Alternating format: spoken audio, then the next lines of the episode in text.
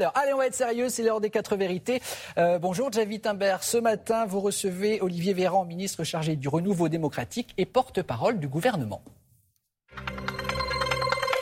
En effet, bonjour Olivier Véran. Bonjour. On va quitter euh, les pentes du Mont Blanc fraîches pour malheureusement cette actualité euh, très brûlante, caniculaire. Et c'est d'abord euh, incendies de Gironde où la situation continue de s'aggraver, disent les pompiers ce matin. Est-ce que finalement l'État n'est pas en train d'être débordé par, par ce qui se passe et n'a pas les moyens de contenir ces, gigantesques incendies? Face à ces images de, drame absolu, de ces forêts, de cette pinède qui flambe, des, des milliers, plus de 15 000 hectares sont déjà partis en, en fumée dans, dans, la Gironde. Nous avons des pompiers qui sont remarquables et qui se battent euh, pied à pied, nuit et jour, euh, qui se battent. Ils sont des milliers euh, à le faire. Nous renforçons, le ministre de l'Intérieur l'a annoncé hier, de plus en plus les effectifs parce que les vents sont tournants et donc la maîtrise du feu est rendue difficile. Les fortes chaleurs, ce vent tournant. Nous avons également mobilisé les 18 de nos bombardiers, qui sont ces avions qui sont capables de propulser de l'eau. Ce sont des avions qui se sont améliorés avec le temps. D'ailleurs, nous sommes le pays européen qui dispose de la plus grosse flotte euh, de ces, la de France ces avions. Est également aidée. Est-ce qu'elle est suffisamment équipée? Est-ce qu'à l'avenir, il ne faudra pas euh, fabriquer, euh, acheter plus exactement, de nouveaux Canadair, rendre le pays plus compatible avec ces épisodes malheureusement d'incendie et de canicules qui se multiplient? C'est le cas. Nous sommes déjà le pays européen qui dispose de la plus grosse flotte aérienne pour lutter face aux, incendies et nous avons trois nouveaux avions qui sont euh, commandés ou en instance de livraison et d'autres qui viendront dans les, dans les années à venir, évidemment, pour moderniser encore davantage. Et puis, que ce soit les hélicos ou les avions, ils sont dotés de capacités de propulsion d'eau qui sont plus importantes que ceux que nous avions auparavant. Ben, ça ne suffira pas, euh, je dirais, euh, pour empêcher qu'il y ait des incendies. En revanche, avoir des outils modernes pour lutter contre les incendies, ce qui est le cas de la France, avoir surtout des pompiers dévoués, euh, c'est absolument indispensable face à cette chaleur ambiante qui monte, à ces épisodes de canicule et à ces embrasements d'épinades et des forêts. Ce jour de canicule qui sera peut-être sans précédent en France avec des, des records qui vont sans aucun doute tomber. Est-ce que l'ancien ministre de la Santé que vous êtes est inquiet pour la situation aussi sanitaire dans les hôpitaux qui font déjà face à une augmentation euh, des cas, euh, des admissions à cause de la, dernière épidémie de Covid. Est-ce que vous n'allez pas être débordé, euh, notamment par les conséquences de la canicule sur les personnes fragiles?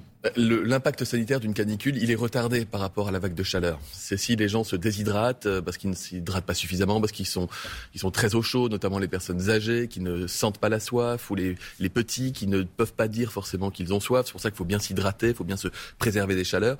S'il y a un impact sanitaire, en général, il est retardé de quelques services d'urgence sont-ils prêts ça veut, dire, oui, les services d'urgence, de toute façon, sont toujours prêts face à toute situation, même si c'est difficile pour les soignants euh, aujourd'hui, comme ça l'était il y a quelques mois. Euh, je dirais que la vague Covid n'entraîne pas une, une, vague hospitalière très forte, très violente. Néanmoins, bah, ça, plus ça, plus ça, plus ça, les hôpitaux ça fait une charge hospitalière aujourd'hui, ne seront pas débordés. Aujourd'hui et les jours qui viennent entre l'épidémie de Covid et euh, les conséquences de la canicule. J'ai pas d'inquiétude à ce sujet. J'ai envie de vous dire que le débordement des, des services d'urgence, il est quasi quotidien et depuis plusieurs mois dans notre pays avec la conséquence des déserts médicaux. C'est pour ça que nous avons supprimé le numerus clausus avec des hôpitaux qui ont été saturés par les vagues Covid. Mais ils font face avec beaucoup de courage aussi. On en vient à l'autre actualité du jour, le début de l'examen du fameux projet de loi euh, sur le pouvoir d'achat. C'est un des axes majeurs de ce début de quinquennat pour Emmanuel Macron. Est-ce que vous êtes prêt à bouger, à faire des, comme l'a appelé euh, le président, des compromis responsables euh, Par exemple, sur le prix du carburant. Très concrètement, la droite vous demande de le baisser à 1,50€ le litre. Est-ce que vous allez le faire? Est-ce qu'on est prêt à bouger? De façon générale, oui. Est-ce qu'on était prêt à bouger sur cette mesure en particulier? Non, parce qu'elle coûte 50 milliards d'euros et qu'elle n'est pas de nature à répondre à l'objectif qui est le nôtre, c'est de protéger l'économie de notre pays et les économies des Français. Par contre, ce que je peux vous dire, c'est que tout le week-end, les téléphones ont, ont chauffé tous azimuts, qu'on a consulté à gauche, qu'on a consulté à droite, la Première ministre s'y est mise, l'ensemble des membres du gouvernement euh, l'ont fait, les rapporteurs à l'Assemblée aussi, pour trouver des voies euh, d'accord et pour être capable de dire à des oppositions qu'on a envie de bosser avec eux. Je vous donne quelques exemples. Un exemple communiste, par exemple, sur les petites retraites agricoles. On en parle avec le président du groupe euh, André Chassaigne. Avec la droite, nous discutons, par exemple, de, de modalités de, de, meilleure reconnaissance des heures supplémentaires ou de rachat de comptes épargne-temps, avec l'ensemble des de défiscalisation qui sera plus élevé, qui pourrait être plus élevé si le parlementaire, si le Parlement le décidait. Oui, nous travaillons aussi avec l'ensemble des groupes parlementaires, par exemple sur le financement des collectivités après l'augmentation euh, d'un certain nombre de dépenses qui peuvent leur être imputées. Bref, nous travaillons tous azimuts. Le téléphone, je vous le redis, hein, chauffe. Euh, le débat parlementaire va commencer cette semaine dans l'hémicycle. Moi, je suis convaincu qu'on va trouver un bon accord pour les Français. Pour en revenir d'un mot quand même au carburant carburant. Il y a actuellement, les Français le savent, une remise de 18 centimes à la pompe pour tout le monde. Vous avez dans l'idée d'en faire des aides plus ciblées. C'est ce qu'a notamment dit le, le, président Macron le 14 juillet. Est-ce que vous allez revenir là-dessus ou est-ce que vous allez garder cette, cette aide de 18 centimes pour tout le monde? C'est important puisque ça concerne tous les gens qui se servent de leur voiture. Ce que nous voulons, c'est protéger en priorité les Français qui ont besoin de leur voiture pour aller travailler. Parce que c'est eux qui font le plus de kilomètres et parce qu'ils ne peuvent pas se passer de leur véhicule pour aller travailler.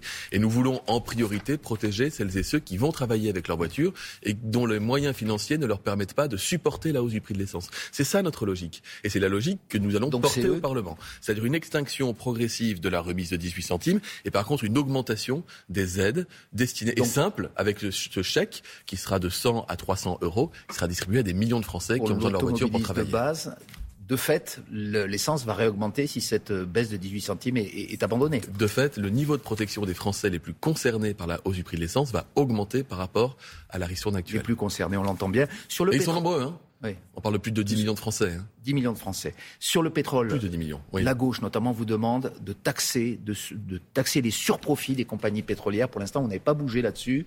Euh, est-ce que vous allez le faire? Est-ce qu'il y aura peut-être une clause dans, dans ce projet euh, qui prévoira cette, cette disposition? D'abord, notre philosophie générale, dans le domaine de l'énergie comme ailleurs, c'est de demander aux entreprises de, contribuer à l'effort en faveur du pouvoir d'achat des Français.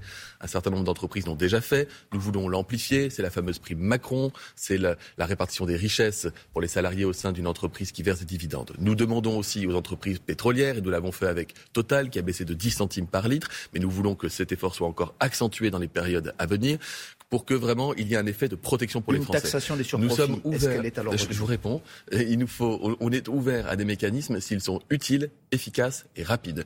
Nous ne pensons pas qu'un système de taxation pour des groupes qui font beaucoup de profits, notamment à l'étranger, soit les dispositifs les plus efficaces. Mais le débat parlementaire, il doit servir à ça. Il doit servir à poser les choses en transparence sur la table et à identifier si ça devient, euh, s'il s'avérait que c'était nécessaire, des mécanismes. Mais encore une fois, sans attendre, nous demandons aux entreprises de faire ces gestes pour, les, pour leurs salariés. Hier, 17 juillet, Emmanuel Macron a commémoré les 80 ans de la rafle du Veldiv. Il a rappelé euh, que pendant la Seconde Guerre mondiale, euh, le maréchal Pétain n'avait cherché à, je le cite, à sauver aucun juif, mettant fin à une polémique lancée notamment par Éric Zemmour pendant la, pendant la campagne présidentielle. Il y a une autre polémique, hein, c'est euh, Mathilde Panot, la leader des députés insoumis, euh, qui a reproché à Emmanuel Macron euh, ses propos sur le maréchal Pétain de la Première Guerre mondiale, qu'il avait qualifié de grand soldat.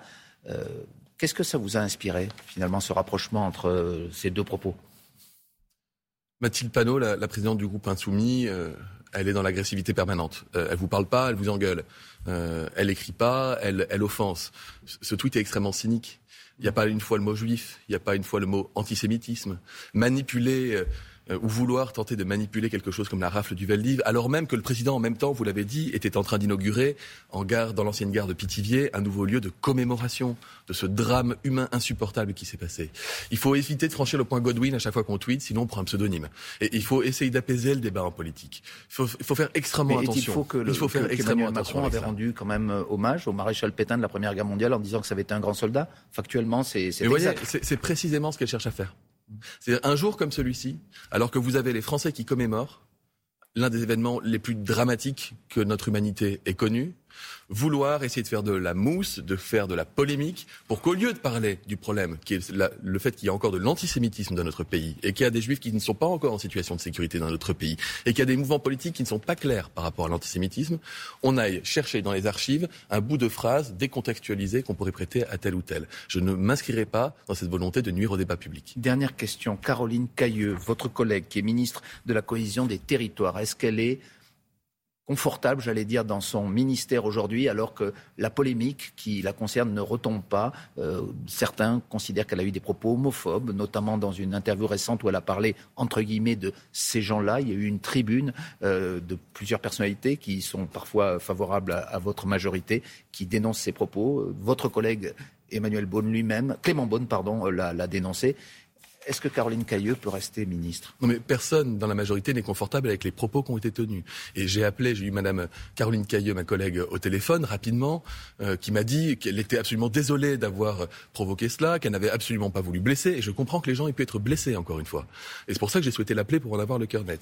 Elle m'a dit, il y a dix ans, euh, mon groupe politique, la droite en général, était contre le mariage pour tous. J'étais député socialiste dans l'hémicycle.